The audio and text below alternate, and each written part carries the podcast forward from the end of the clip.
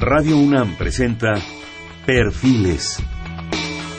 Un espacio abierto al conocimiento y la crítica de los proyectos universitarios que transforman nuestro país. Conduce Hernando Luján. ¿Qué tal? ¿Cómo están? Buenas noches. Estamos nuevamente en Perfiles. Es un gusto estar con ustedes. Este es un espacio en donde conversar con las mujeres y los hombres que día a día forjan nuestra universidad.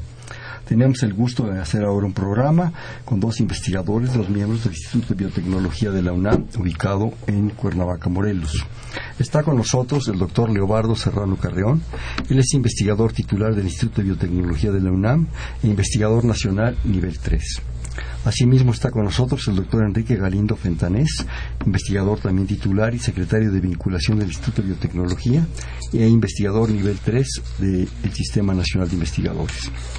Ambos, ambos, han llevado a cabo investigaciones en el área de desarrollo de procesos de producción y formulación de hongos y bacterias para su uso como agentes de control biológico de fitopatógenos que causan pérdidas en cultivos agrícolas desarrollaron el primer biofungicida orgánico mexicano, Fungifree AB, para el control de hongos fitopatógenos y son socios fundadores de Agro y Biotecnia SDRL MI, empresa spin-off del Instituto de Biotecnología de la UNAM que comercializa este producto aquí tenemos una referencia de CONACYT, luego se las damos para que la gente consiga más información.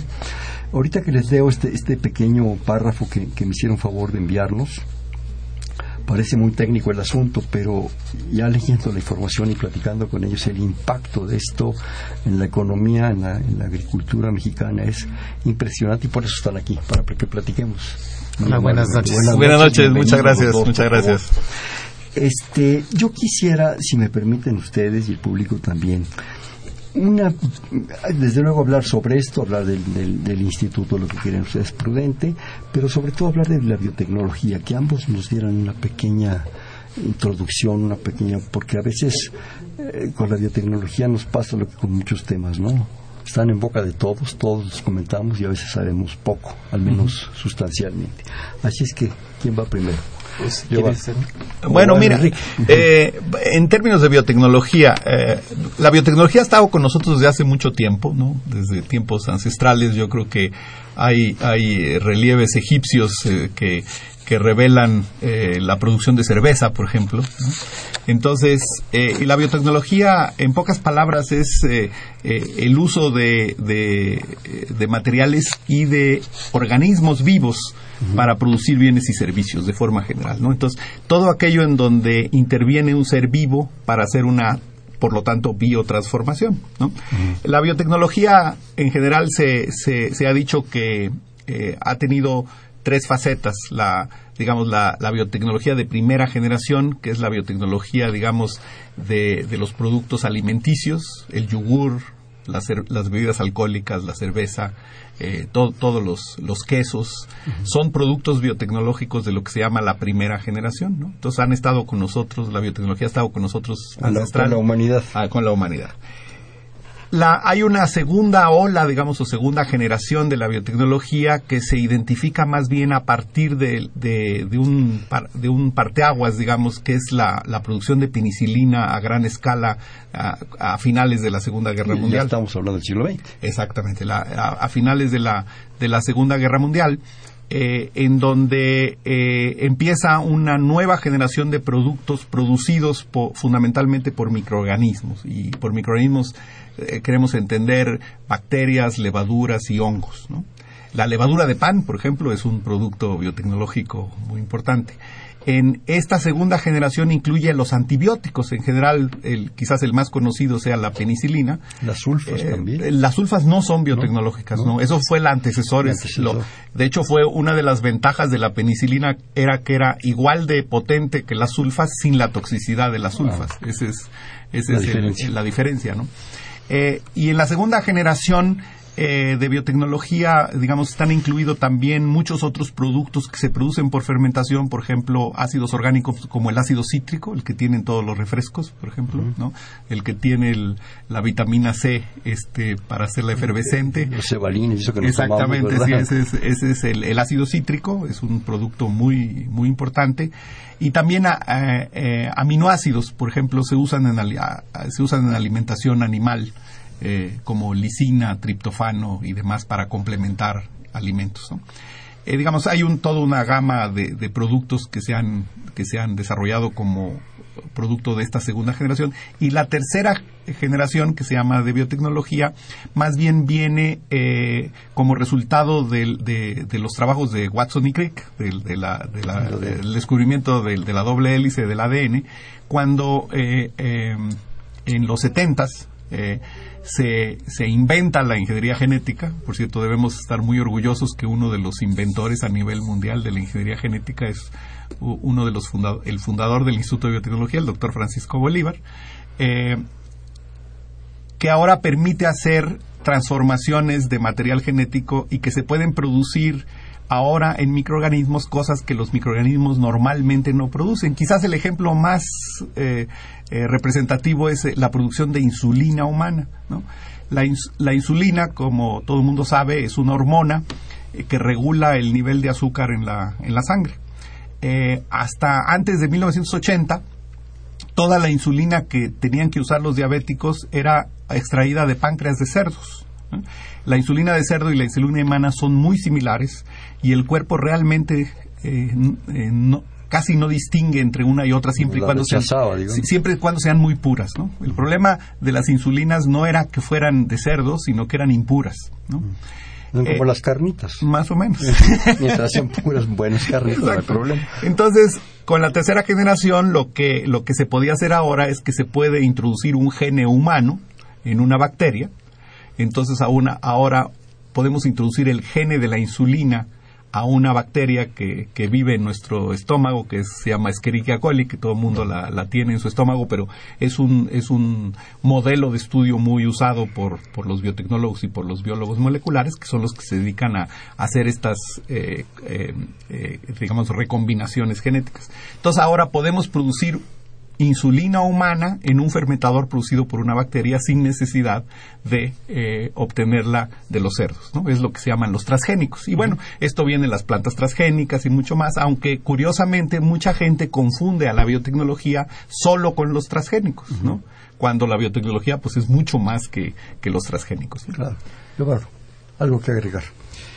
Eh, bueno, eh, hay que decir que, que, actualmente, como eh, comenta Enrique, eh, una de las grandes controversias es este la cuestión de la, de la bioética y de la, que, es, que, es, que es uno de los temas recurrentes cuando se habla de biotecnología, ¿no? Entonces, eh, yo creo que eso es importante, no quiero, no es, no es el tema, no ni el, ni el foro, pero que sí estar muy conscientes de que eh, eh, las capacidades que tiene la biotecnología a través de la manipulación genética, pues son muy, muy grandes, sí hay riesgos, pero no es, no son aquellos que muchos de las, del, digamos, de, de los grupos, este, digamos, de choque que de repente hay contra la ciencia, pues siempre el avance de la ciencia siempre ha generado este, reticencias y temores.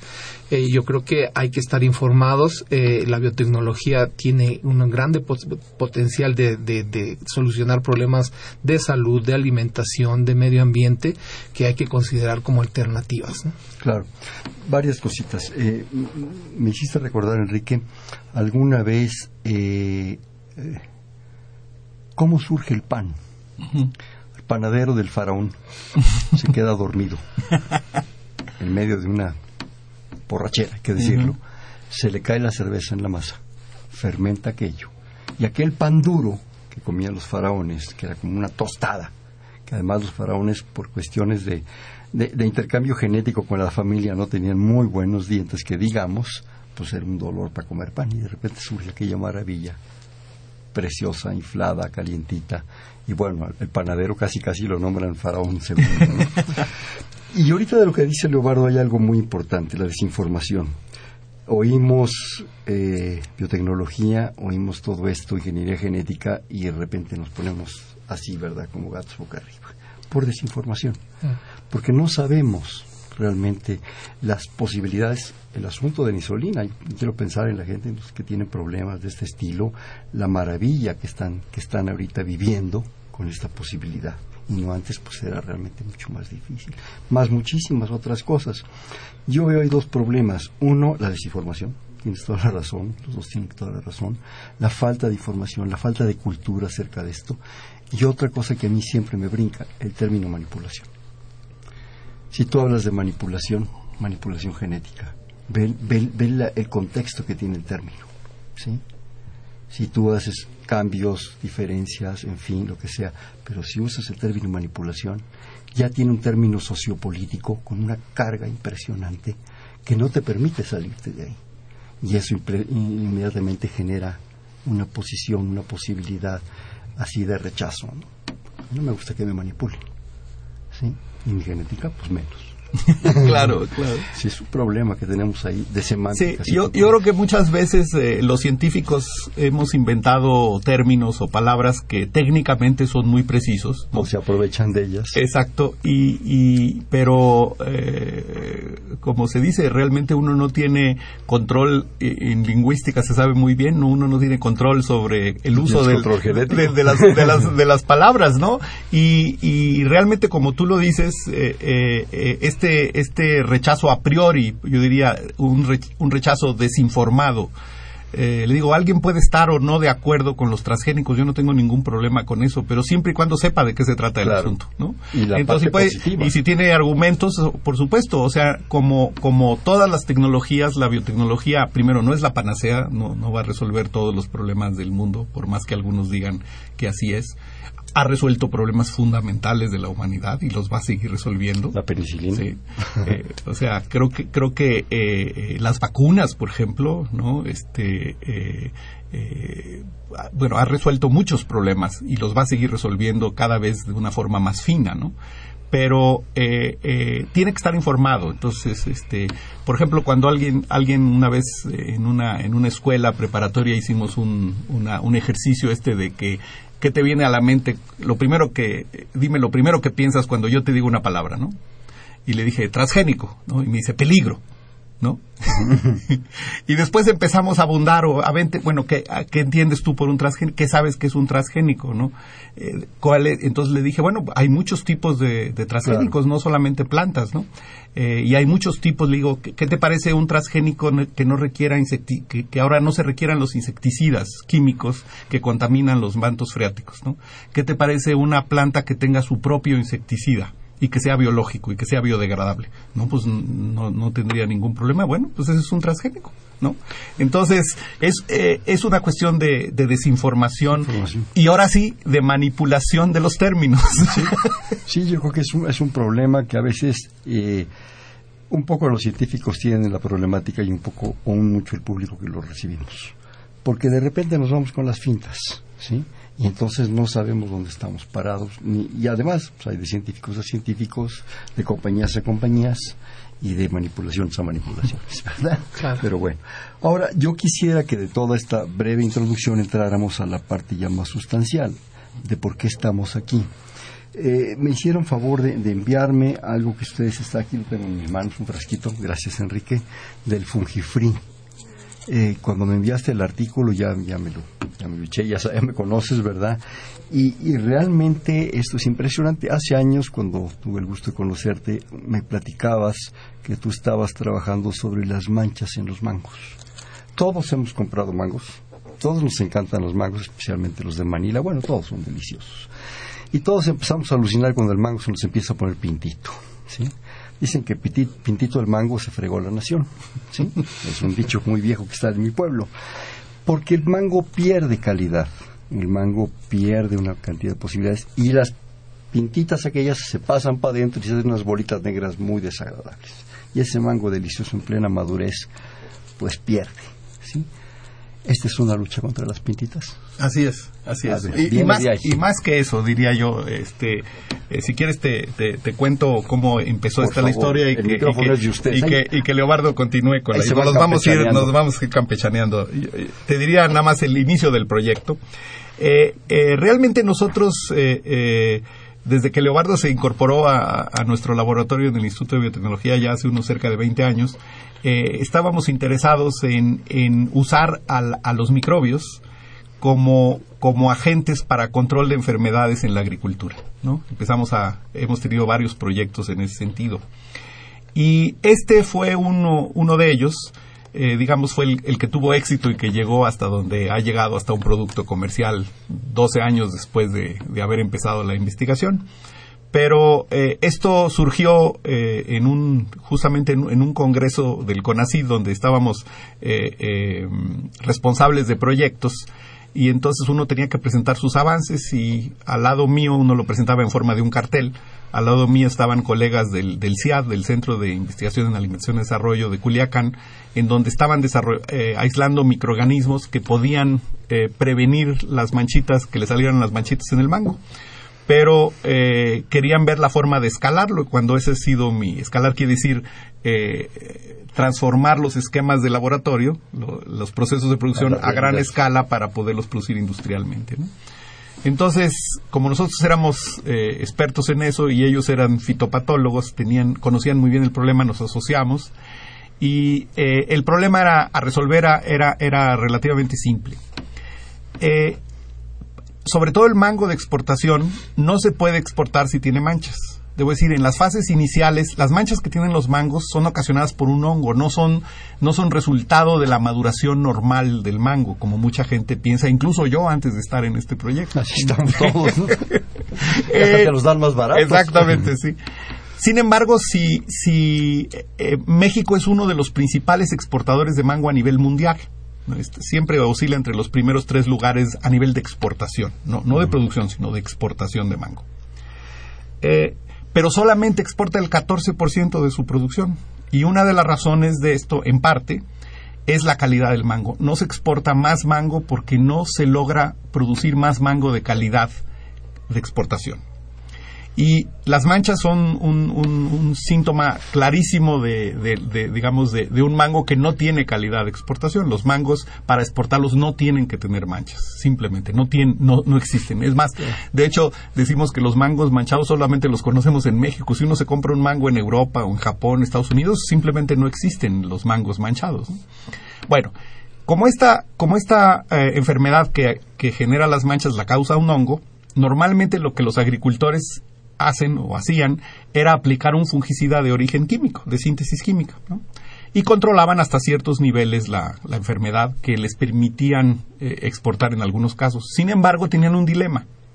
Si no usaban el fungicida, eh, el químico que era el único disponible, aparecía la enfermedad y no podían exportar. Pero si ahora usaban el, el producto de síntesis química eh, y, no lo usaban muy bien, entonces ahora, aunque tuvieran la calidad, no podían exportarlo por la residualidad de los productos químicos, ¿no? Entonces eso eh, ha limitado mucho la exportación de mango porque eh, eh, si bien se puede lograr la calidad de los mangos, o sea, mangos sin manchas, eso se logra a costa de una carga de, residuos químicos ocasionados por los fungicidas, que ahora, aunque no haya manchas, ahora no se pueden exportar, pero por problema de inocuidad. ¿no? Entonces, nosotros dijimos, no podemos desarrollar algo biológico para esto, algo que no tenga los problemas de los fungicidas químicos.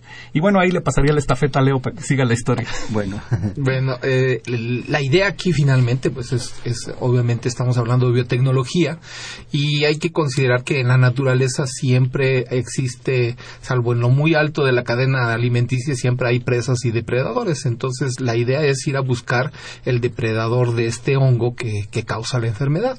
Entonces, eh, la gente de, del CIAT Culiacán pues este, hizo algunos aislamientos y de eso este, se empezaron a hacer pruebas eh, para poder eh, encontrar ese depredador natural que, que la, lo aislamos de la misma, eh, digamos, del, de la parte aérea de la planta de mango, entonces que son, es un microorganismo 100% silvestre, natural, digamos, eh, y hubo un proceso de cientos, de algunos cientos, casi 200 cepas, microorganismos diferentes que fueron aislados, se fueron seleccionando en diferentes etapas desde nivel laboratorio, invernadero y de campo y finalmente pues eh, de ahí se logró establecer esta bacteria que es un Bacillus subtilis que es muy muy eh, muy interesante desde el punto de vista de del control no solamente de este microorganismo este de este hongo que causa la antragnosis esas manchitas se les llama antragnosis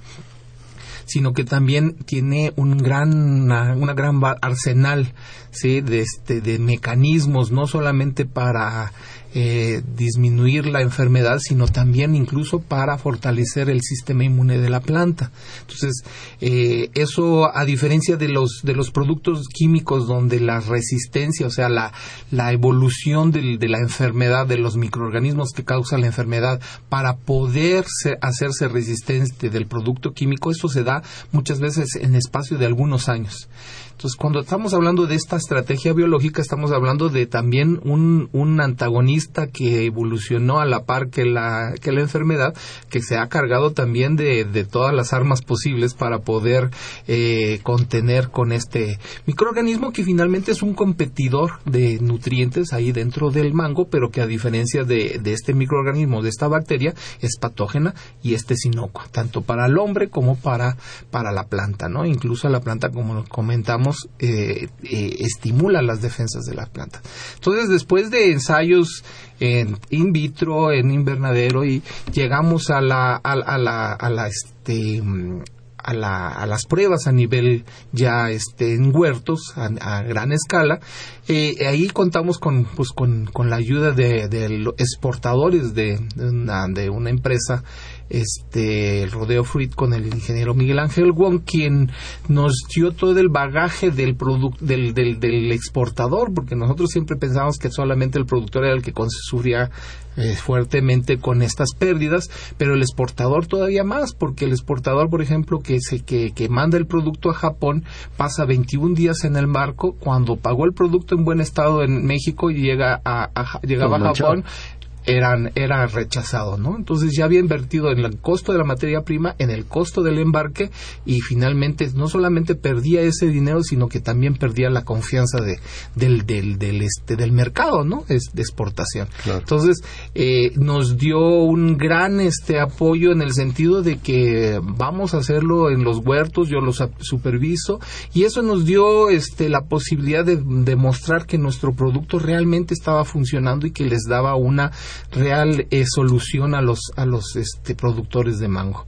Eh, hay que decir que ya en las pruebas que se hicieron para poder registrar y comercializar de manera legal este producto, eh, encontramos que podría incrementar hasta casi tres veces la producción de, marco de mango de exportación con respecto a los controles químicos, por ejemplo.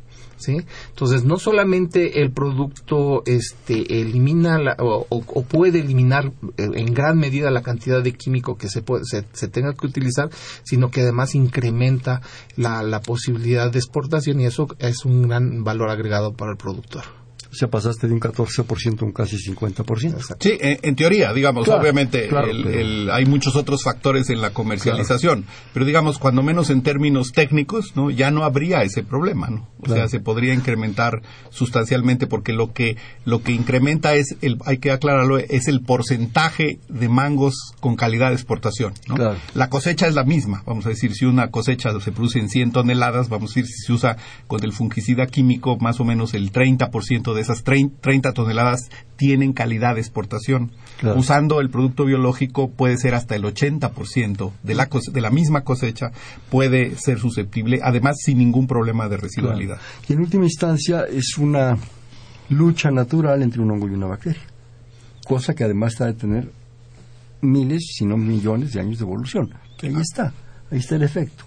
Esto nos lleva a que yo creo que la biotecnología nos enseña a ver a la naturaleza a aprender de la naturaleza, a sentir a la naturaleza. De hecho, yo siempre he dicho, lo que hemos hecho nosotros al fin y al cabo es es imitar y reproducir algunos de los eventos de la naturaleza en periodos muy específicos y en dosis muy controladas, ¿no? Entonces, pero realmente lo que estamos haciendo es imitando a la, a la naturaleza, ¿no? Ahora, obviamente en la naturaleza de estos miles de, de, microbios que hay ahí, pues hay que, hay que, hay que seleccionar al que realmente sea el, el más efectivo, ¿no? Y, y no solamente hay que, hay que hacerlo ahí, esa es quizás la siguiente parte, no basta tener al microorganismo que sea efectivo, lo puede uno hacer un experimento en el laboratorio, en una caja de cultivo y demostrar que hay antagonismo, ¿no? que hay enemistad, digamos, entre un microbio y otro, sino ahora tiene uno que poner a ese microorganismo en una formulación que el agricultor pueda usar. Una cosa es que lo podamos usar nosotros en nuestro laboratorio y otra cosa es que el agricultor lo pueda usar y lo pueda almacenar el producto en su bodega para que lo pueda aplicar y siga siendo efectivo, porque acuérdate que eh, para que este producto sea efectivo tiene que estar vivo. De hecho está vivo, son son esporas de este de este de esta bacteria las que están en el en el fungifree, en el en el biofungicida, que tienen que germinar para ejercer su efecto antagonista con el con el hongo. Pero además también digo que aquí hay un problema de escalas, ¿no? A lo mejor en la naturaleza estos este antagonismo se da en 3, 4, 10, 20 árboles pero cuando se habla de producción estás hablando de cientos, a veces miles de hectáreas, ¿sí? Entonces tienes que hacer eficiente esa posibilidad para obtener un buen producto y no nada más dejar que bueno la naturaleza pega aquí en esta media hectárea, en 50 arbolitos, ¿verdad? Y no en toda la necesidad que hay para ejercerlo.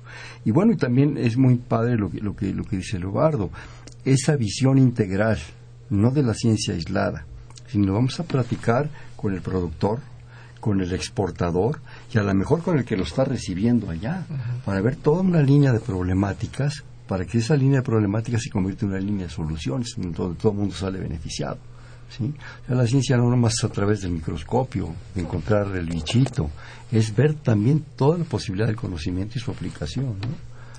Claro, sí, y, es, y hay, que decir que todo este proceso, que como dice Enrique, es, eh, tomó 12 años desde la idea de colaborar hasta que se comercializó el producto, este hizo eh, es eh, gracias al concurso de, de, una gran cantidad de personas este, de muy diferentes formaciones, desde el, desde el hombre de ciencia hasta el abogado, el diseñador gráfico. Luego viene la parte práctica, económica, jurídica. Exacto. Entonces, eh, que, que hay que pensar que, que todo esto, no, si uno lo quiere hacer eh, de manera integral, pues probablemente nunca lo va a lograr. Claro. Yo conocí a Enrique en el 2002, estamos en 2014, son los 12 años. ¿eh? Y ahora cada vez que me compro un mango y me como un mango, me acuerdo de ti. ¿Me permiten hacer un corte, por favor? Estamos en Perfiles, un espacio en donde conversar con las mujeres y los hombres que día a día forjan nuestra universidad. Estamos platicando con el doctor Leobaldo Serrano Carreón y con el doctor Enrique Galindo Fentanés en... Eh, Radio UNAM. Estamos en el 55 36 89 89. Le repito, 55 36 89 89. It don't mean a thing if it ain't got that swing. Do I, do I, do I, do I, do I, do I, do I, do. It don't mean a thing. All you gotta do is sing. Do I, do I, do do I, do I, do I. It makes no difference if it's sweet or hot. Just give that rhythm everything you got. Oh, it don't mean a thing if it ain't got that swing. Do I, do I, do I, do I, do I, do I, do I, do I, do I. It don't mean a thing if it ain't got that swing. Do I, do I. Don't mean a thing, all you gotta do is sing. Do I, do I. It makes a difference if it's sweet or hot. Just give that rhythm everything you got. Oh, it don't mean a thing if it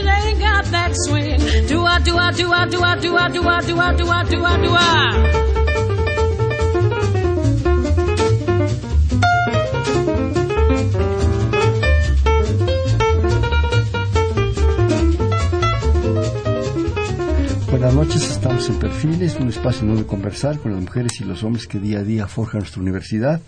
Estamos platicando con el doctor Leobardo Serrano y el doctor Enrique Galindo, investigadores del Instituto de Biotecnología, sobre este, este logro, este producto fungifree que ya oíamos es un, es un producto a base de Bacillus subtilis para pues atacar ciertas ciertas plagas en los cultivos, que además no nomás es el mango, según leía yo en el artículo, es el limón, es el aguacate, en fin.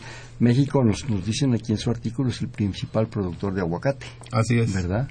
Entonces, de limón, bueno, pues que lo diga Colima, ¿no? Y de muchas otras cosas por lo visto. Entonces es algo que no nomás se, se limita al mango, sino que es de un, de un amplio rango con esta posibilidad no química, digamos, no, no agresivamente química, no sé si lo digo correctamente, pero que nos permite, bueno, al, al, productor, al exportador, a toda esta gente ampliar sus, sus, sus futuros, a un, sus mercados, sus mercados todo esto, ¿no? Este, no sé si quieran en los otros en los otros casos agregar algo bueno a, a, lo mejor yo diría porque eso vino mucho después quizás un poco antes digamos por ahí del 2006 nosotros ya teníamos una tecnología y ya teníamos un producto eh, habíamos solicitado una, una patente, la UNAM había solicitado una patente que finalmente se nos concedió en 2011, o sea, este producto ya tiene una, una patente mexicana concedida. Y sin embargo, eh, ya sabíamos que el producto funcionaba a nivel semicomercial, como lo habíamos hecho las pruebas, o sea, está, ya teníamos una formulación sólida que era estable, o sea, esta formulación puede guardarse durante dos o tres años sin que sin que tenga ningún deterioro en su, en su viabilidad, ¿no? Entonces, eh, a temperatura ambiente. el producto, el, el producto, el, sí, el que está en el frasquito. Sí. dejen decirles que aquí tengo un frasquito. Sí. Eh, en aquella época no existía todavía este frasquito ni esa marca, ¿no? Entonces, lo que hicimos como universitarios fue eh, difundir la tecnología que teníamos para ver si la podíamos transferir, o sea, darle la licencia de la patente a una empresa que estuviera interesada en adquirir la tecnología, explotar la tecnología, o sea, producir el producto y venderle y pagarle regalías a la, a la UNAM.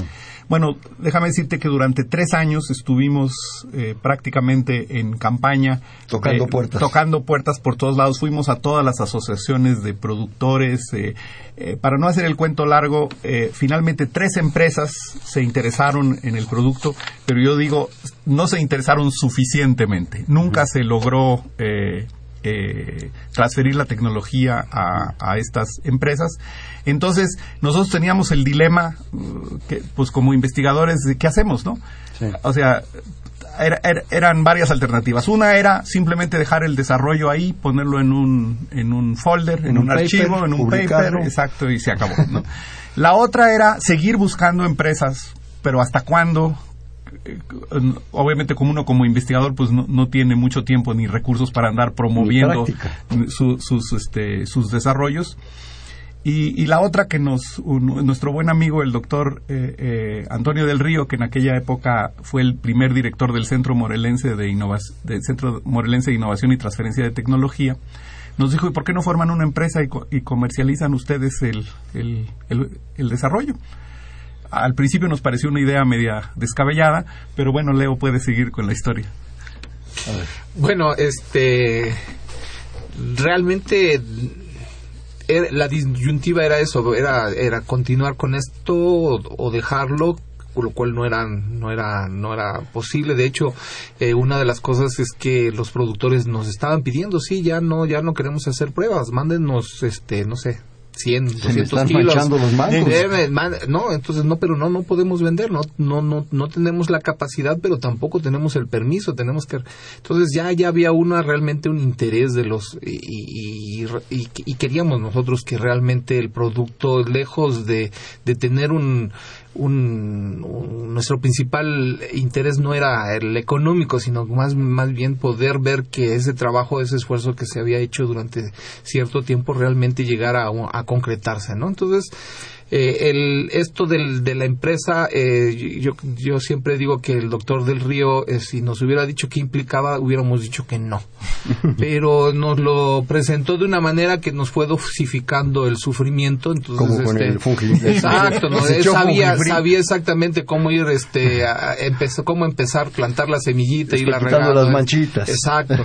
Entonces, bueno, este, ilusamente dijimos, bueno, a lo mejor tú crees que con un día que le dedicamos a la semana a la empresa, este, Entonces dice, sí, sí, yo creo que con eso para empezar está bien, ¿no? Bueno, bueno, no hagamos un cuento largo. Eh, decidimos este iniciar con la empresa. afortunadamente contamos con recursos del gobierno estatal y federal para este desarrollar el, concepto de empresa, la incubación de la empresa que implicaba en ese entonces escalar el proceso ya a nivel industrial para ver la factibilidad técnica, conseguir toda la documentación para poder comercial comercializar legalmente el producto y la otra pues hacer registros de marcas, etcétera, etcétera, ¿no? Entonces ya poder de alguna forma tener una base tanto tecnológica, comercial y legal para poder poner el producto en el mercado. Entonces eso nos tomó más o menos como dos años y medio, tres años eh, principalmente por la obtención de los registros del, del producto que incluyen no solamente las cuestiones de la efectividad que se tiene que demostrar que el producto es efectivo para la enfermedad que uno está este, proclamando y esté em, en ciertas dosis, sino también tiene uno que demostrar que ese producto tiene ciertas características mínimas de calidad y análisis físico-químicos que tienen que pasar. Entonces, eso obviamente este fue la parte más digamos más tardada del proceso y eh, nos llegamos al punto en donde ya teníamos incluso la patente ya teníamos los registros de marcas las pruebas de, para tener los registros y poder comercializar estaban en viento en popa ya era una cuestión de tiempo y nos planteamos este en ese entonces pues pero tenemos que empezar a pensar ya ya como empresa a licenciar ahora nosotros la tecnología con la UNAM, que a lo mejor Enrique nos puede... Eh, perdón, ese día la semana se convirtió en cinco, me imagino. Bueno, no, eh, digamos, no, no, no necesariamente, no, o sea, nosotros seguimos siendo investigadores este, de tiempo completo, ¿no? Y aprovechamos eh, y, tomamos en cuenta las facilidades que nos da la UNAM, que es muy generosa, para poder eh, dedicarle pues ocho horas a la semana reglamentarios, más obviamente todos los fines de semana y las noches, ¿no?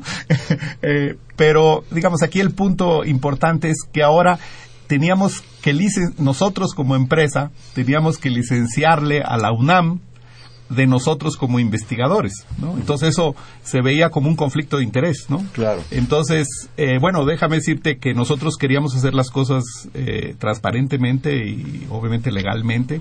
Eh, y, este, este, este conflicto, digamos, si hay conflicto de interés, resolvámoslo, ¿no? Este, y bueno, nos tomó dos años resolver eh, las cuestiones legales con la UNAM, pero finalmente se resolvieron. Creo que eh, llegamos a un buen acuerdo con la universidad. Eh, también este era un caso inédito, o sea, hay muy pocos ejemplos en la universidad de desarrollos de investigadores que se licencian a empresas en las que participan investigadores. Eh, y yo lo que siempre había dicho cuando negociábamos con, los abogados es, eh, bueno, eh, decía, bueno, sí hay conflicto de interés, pero vamos resolviéndolo. Y la pregunta es, ¿qué hubiera pasado si no hubiéramos formado esta empresa? probablemente este, esta tecnología estuviera en el cajón. Se pierde conocimiento, se, diluye. Se diluye, nunca se hubiera, nos hubiéramos dedicado a otra cosa, hubiéramos publicado varios papers, por supuesto. Eh, que, de hecho hemos publicado algunos papers justamente de la parte científica del trabajo que tiene que tiene mucho de ciencia detrás de detrás de esto. Y bueno finalmente logramos firmar el convenio de, licenciamiento de tecnología con la universidad. Entonces eh, al poco tiempo obtuvimos los los los registros porque hay que tener en cuenta uno puede tener un producto muy eficaz no es algo que por ejemplo nosotros no, no nos quedaba muy claro. Puede uno tener el mejor producto del mundo pero si no lo registra ante las autoridades competentes, en el caso de México es la Zagarpa para efectividad y COFEPRIS, que es eh, una dependencia de la Secretaría de Salud para la inocuidad. Hasta que uno no tiene esos dos registros, no puede comercializarlo legalmente. Hay mucha gente que comercializa productos sin esos registros, ¿no? Pero eh, nosotros obviamente eh, decidimos hacer las cosas como se deberían de hacer. Entonces, finalmente en 2000, 2000 11 nos, nos, nos, eh, eh, nos otorgan el registro para Mango, que fue el primero. Eh, y de 2011 para acá, a 2014, hemos obtenido, puesto que el producto es el mismo, lo que estamos haciendo ahora es lo que se llama una ampliación de etiqueta. O sea, como el producto es el mismo, ya no tiene uno que hacer las pruebas de toxicidad para demostrar la inocuidad. eh, simplemente tiene que hacer las pruebas de efectividad en los cultivos que uno eh, reclama que funciona. Entonces lo hemos hecho, eh, actualmente tenemos registro para papaya, para aguacate, para limón, lima, naranja, mandarina, en lo que esa le ataca la antracnosis, es el mismo hongo que ataca la antracnosis. Y también, puesto que es un producto muy, muy versátil, no solamente ataca, porque el mecanismo de acciones produce un cóctel de antifúngicos, eh, que obviamente hacen efectivo no solamente con un tipo de hongo, sino con varios tipos de hongo. Por ejemplo, hay una enfermedad que se llama cenicilla polvorienta, mm. que le sale una especie de polvito gris en las hojas. A la, y, por ejemplo, eh, eso la, la, tiene la berenjena, el chile, el jitomate, el tomate, la calabaza, calabacita, melón, pepino, sandía, fresa, arándano, frambuesa y zarzamora. Oye, perdón te interrumpo, Enrique, las flores no lo hemos visto rosales que tienen este esta cenicilla, esta hoja blancuzca, cenicienta. Sí. Mira, eh, la verdad es que el, el, biofungicida en todo lo que hemos en, todo lo que lo hemos probado hasta ahora ha funcionado.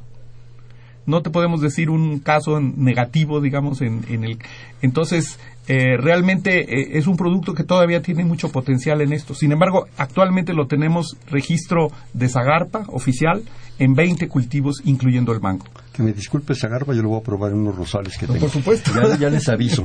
¿eh? es probable que, que funcione en, en plantas de ornato, no tendría por qué no. Este, pero definitivamente la a diferencia de, estos productos este, eh, eh, frutales y hortalizas pues las plantas no se consumen no entonces se exporta. eh, sí pero ya no ya no hay este problema porque al no ser de consumo ya las regulaciones en cuanto al uso de, de, pesticidas son diferentes, ¿no? Entonces hay que decir que ahí tal vez deberíamos de poder competir si pensamos en la salud de quienes aplican estos productos que son altamente tóxicos no solamente para, para los microorganismos sino para los trabajadores que, que aplican.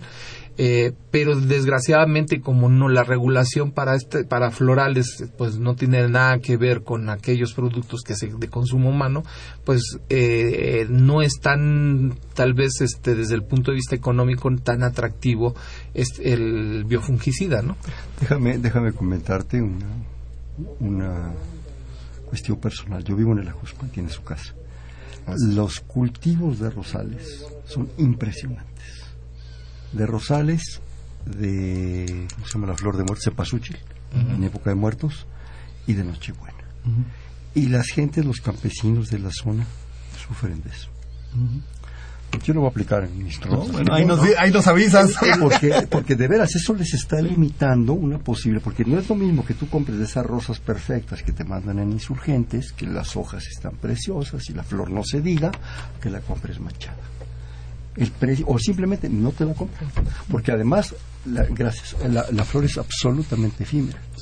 En, ocho días se acabó. Entonces es un, es un comercio es una economía de inmediato. Yo lo aplico yo los platico. Eh, yo quisiera, no me las voy a comer. yo quisiera agregar antes de, que se nos acabe el tiempo este una cosa importante que, que obtuvimos este año en, del producto. Obtuvimos el registro como producto orgánico eh, el registro OMRI por sus siglas en inglés. Eso quiere decir que este producto ahora está autorizado cumple todas las características para usarse en huertas orgánicas. O sea, por ejemplo, los, los productores de productos orgánicos no pueden usar pesticidas, ¿no? Entonces, uno, uno, de los problemas que tienen, pues es que obviamente sus, sus productos son, aunque son, son muy inocuos, son muy sanos, pues no son tan bonitos ni, ni son tan sanos, sanos en términos de enfermedad de, la, de, la, de, las, de las frutas.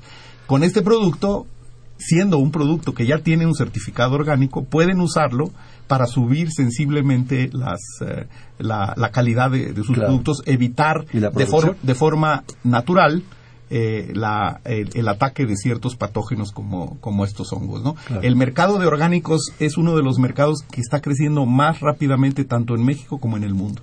Entonces, además de, estar registrado en, en, en, 20 diferentes cultivos actualmente el, biofungicida, eh, eh, tiene el registro orgánico, ¿no? Y debemos decir, nosotros como empresa, nosotros somos una empresa de base tecnológica nuestro, nuestro fuerte, digamos, es la innovación, ¿no?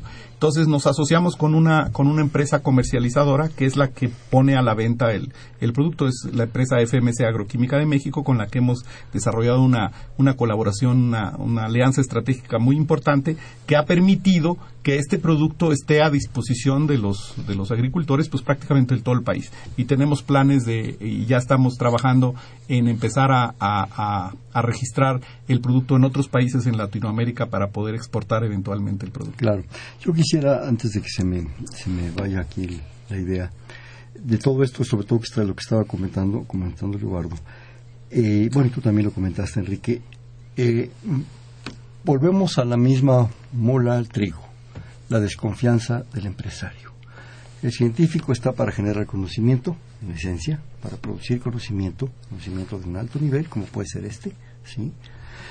pero de repente dedicarte en un momento dado a generar una empresa, a comercializar, a todo eso, te rompe tu esquema de conocimiento por el cual estás preparado y que ha costado mucho tiempo, mucho dinero prepararse para eso y dedicarse a algo que en un momento dado, bueno, lo lograron, qué padre, eso habla de una capacidad y de una, de una calidad, ¿verdad? Pero en realidad aquí lo que me llama la atención es que el empresario en México, en lo general, creo que sigue teniendo desconfianza decir, yo tomo el producto, yo hago la empresa, ahorrarles a ustedes esos tres años impresionantes y trabajar conjuntamente. Y no solo eso, aprovechar todo el conocimiento que la universidad se genera se genera en petroquímica, se genera en biotecnología, se genera en cuestiones básicas, en biomédicas, en fisiología celular, en todos los institutos se está generando conocimiento. Alguno que no es comercializable, digo, la poesía no es comercial, pero qué maravilla que exista la poesía, porque si no estaríamos cromañones absolutos. Pero, pero es que de repente hay una falta de sensibilidad o de desconfianza. Y hablemos del proceso del nixtamal lo que se ha hecho en la UNAM para esto. Y hablemos de los antioxidantes para los ductos de petróleo. Y hablemos de fungifri. Y hablemos de todo esto.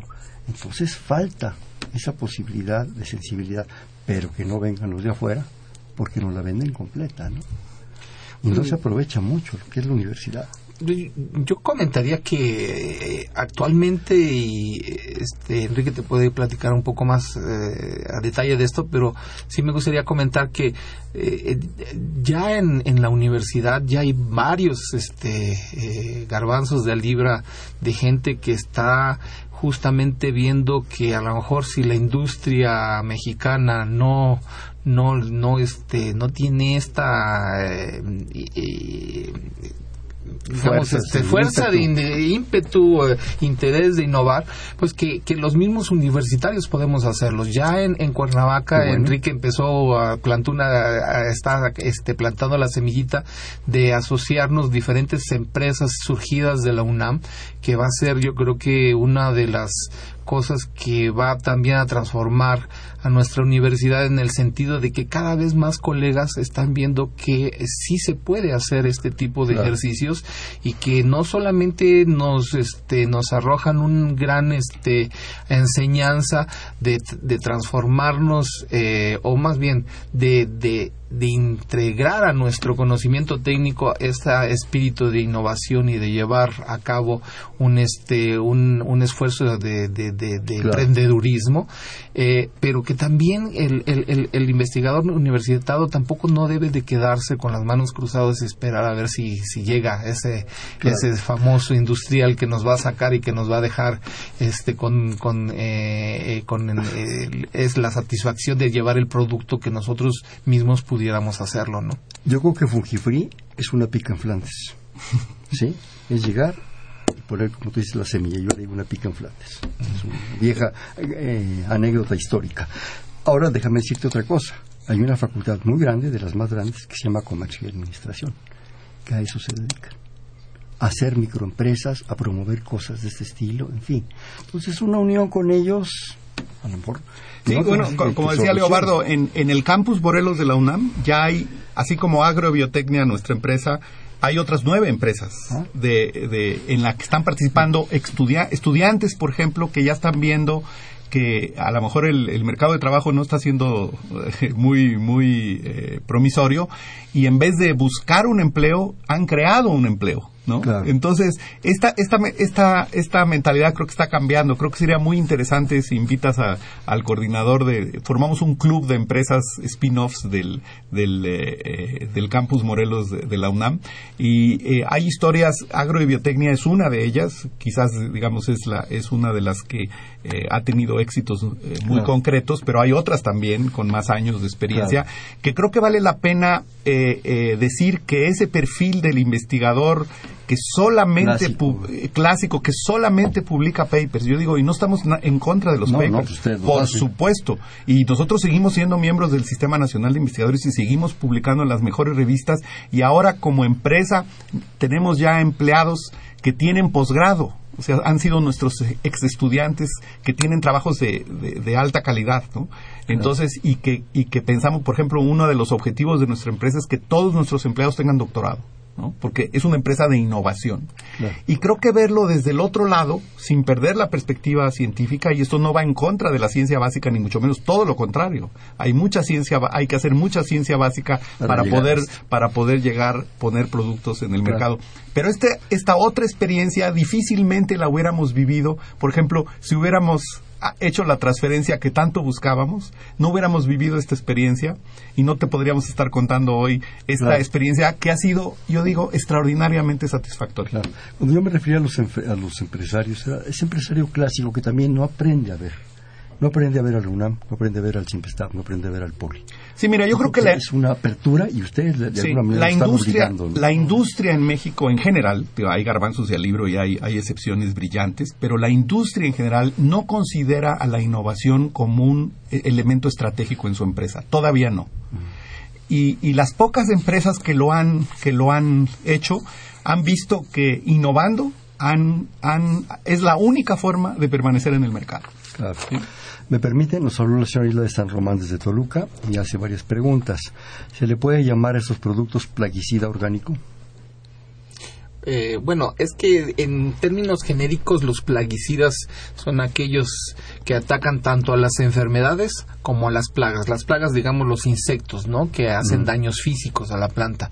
Eh, yo diría que son eh, agentes de control biológico, en este caso específico biofungicida, ¿no? Bioplaguicidas en México tiene más connotación a las plagas y esto estamos hablando más bien de enfermedades, ¿no? Sí, yo les pediría que nos fuéramos rápido porque nos quedan escasos cuatro minutos. ¿Cómo son los costos con respecto a los plaguicidas convencionales? Aquí este frasquito es de 50 gramos. ¿Cuánto cuesta? Sí. Bueno, no, eh, esta es una muestra. Ah. Este, la, la, la, percepción es de un kilo, ¿no? Más o menos eh, un, kilo de fungifri cuesta por ahí de cerca de 280 pesos. ¿Y dónde se compra? Eh, se compra a través de la, de la, de la empresa FMC Agroquímica de México. Se pueden meter muy fácilmente. en la, no, no, está en distribuidores de, de insumos agrícolas. Eh, y, y, digamos, es, es más caro, o sea, si, si se compara por kilo, obviamente es más caro que el producto de síntesis química, pero como lo decíamos antes, hay que pensar en términos del costo-beneficio, ¿no? Un, un, peso eh, invertido en este, en este producto, hemos hecho los cálculos, significa un incremento de 10 veces en los ingresos por ventas, porque se incrementa la calidad y por lo tanto el precio. Claro, se justifica, ¿no? Y luego, por último, ¿pueden repetir el nombre del producto y dónde se puede adquirir? Sí, el producto se llama Fungifree AB y puedes eh, adquirirse a través de, eh, de la distribuidora, eh, la empresa FMC Agroquímica de México. Lo pueden encontrar muy fácilmente en, en, Internet y, tienen, ellos tienen distribuidores en toda la República Mexicana. Entonces es cuestión de que busquen el más cercano a su, a su lugar. Bueno, y les, les manda un saludo la, la, señora. Les le agradecemos mucho a la señora Hilda de San Román. Yo quisiera también no dejar de comentar que dice aquí en la información que me mandaste, además de la puesta en el mercado del biofuel, fungicida, este proyecto permitió que se entrenara personal altamente calificado en el área de control biológico. Durante los 12 años que tomó la realización de este proyecto, cinco estudiantes realizaron tesis de licenciatura y ocho más obtuvieron el grado de maestros en ciencias.